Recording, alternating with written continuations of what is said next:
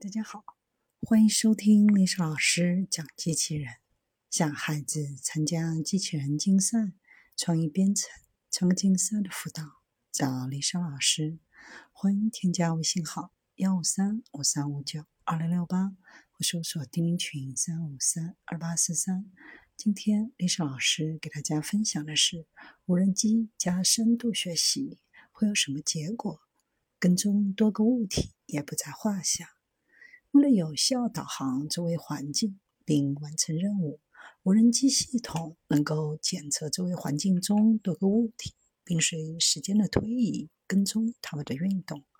然而，到目前为止，在无人驾驶飞行器当中实现多目标跟踪是还是相当有挑战性的。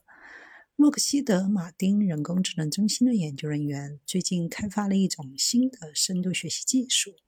可以让无人机系统跟踪周围环境的多个物体。研究人员提出了一种强大的对象跟踪架构，在适应实时情况下的噪声，提出了一种称为深度扩展卡尔曼滤波法的运动学预测模型，使用序列到序列结构来预测潜在空间的实体轨迹。创建的运动学预测模型本质上使用获得的图像嵌入和计算机注意力机制来权衡图像不同部分的重要性，来预测变化和未来的状态。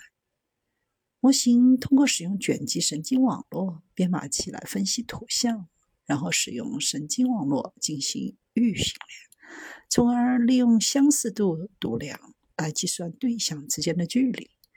孪生神经网络是一种人工智能技术，其中两个相同的神经网络为每个单独的数据输入生成特征向量，并比较这些向量。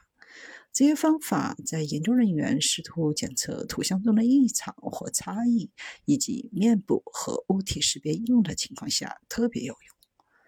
研究人员使用集成在固定翼无人机系统上的摄像头收集带注式的视频片段，评估深度学习技术。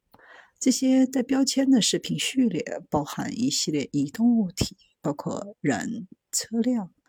希望能够准确地诊断出模型在连续时间段内准确一致跟踪不同物体实习的能力。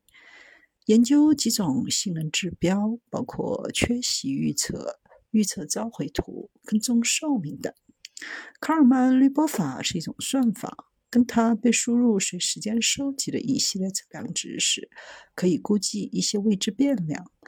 研究人员提出的多目标跟踪方法就是滤波器的更高级版本，也集成了深度学习技术。